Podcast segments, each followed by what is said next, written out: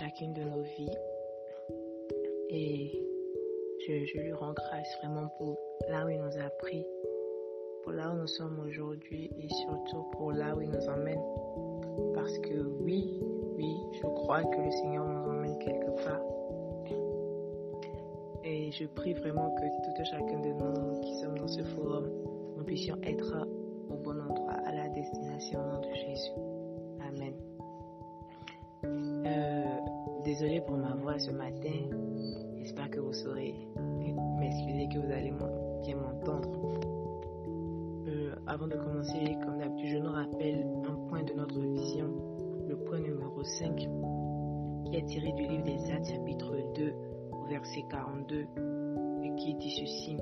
Nous sommes une famille où chaque jeune s'épanouit et grandit jusqu'à parvenir à la stature parfaite de Christ. Nous sommes une famille.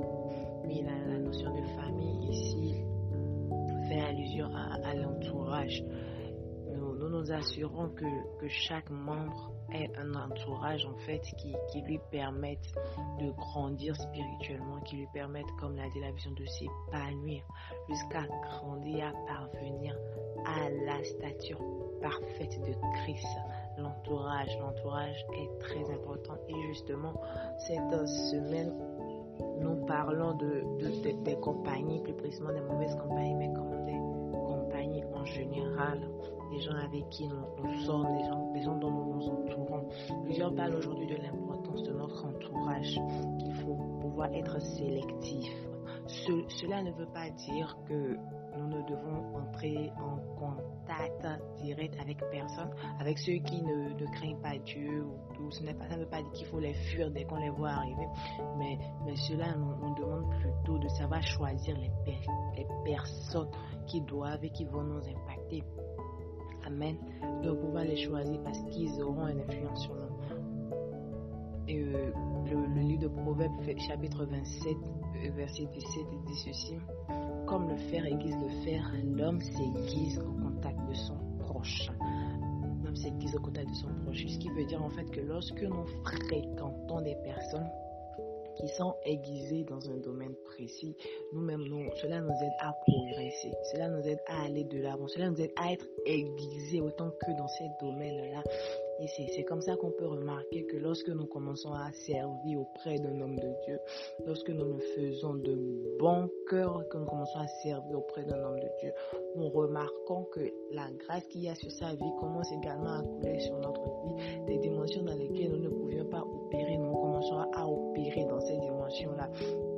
Amen. Je ne sais pas si vous, si vous me suivez. C'est parce qu'en fait, nous sommes entrés en contact avec quelqu'un qui a su nous aiguiser, comme le dit le verset. C'est pareil aussi à l'école. Lorsque nous, restons trop dans, dans les groupes des moqueurs, des bavards, les résultats à l'école ne sont pas vraiment ça.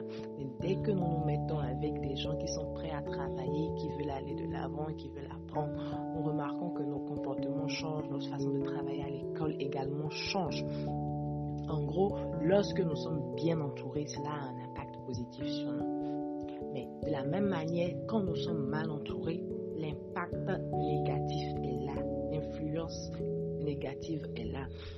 Et c'est pour ça que nous pouvons voir dans le livre de Proverbes, toujours au, chapitre 22, verset 4, ne fréquente pas l'homme colère, ne va pas avec l'homme violent de peur que tu ne t'habitues à ces sentiers et qu'ils ne deviennent un piège pour ton âme.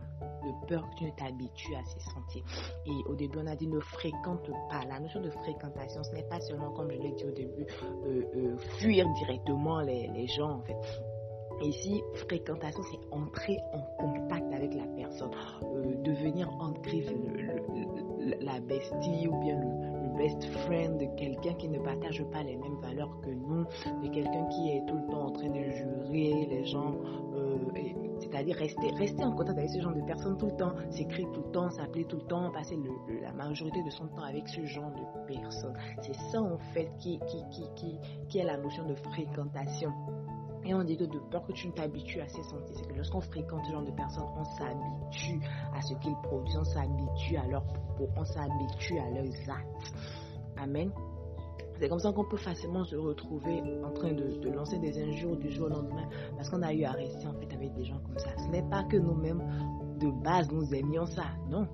de toute manière, quand ça arrive, on est étonné. C'est pas qu'on aime ça, on aimait ça de base, mais c'est juste que nos âmes, à force de rester avec eux, ont capté des informations, des informations que, des informations reçues pendant notre contact avec eux.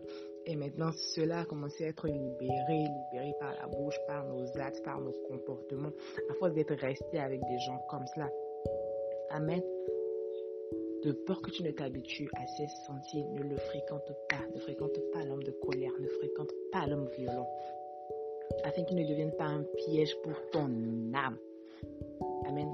La, la, parole de Dieu le dit clairement. Ne vous y trompez pas. Les mauvaises compagnies corrompent les bonnes mœurs. Ce n'est pas une affaire de je suis fort, ils ne vont pas influencer sur moi, ils ne vont pas déteindre sur moi. Non.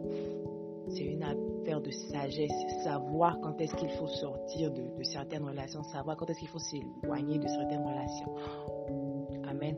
Alors ce matin, j'aimerais que tu écrives avec moi. Je choisis bien mon entourage afin de poser des actes qui plaisent à Dieu. Je choisis bien mon entourage afin de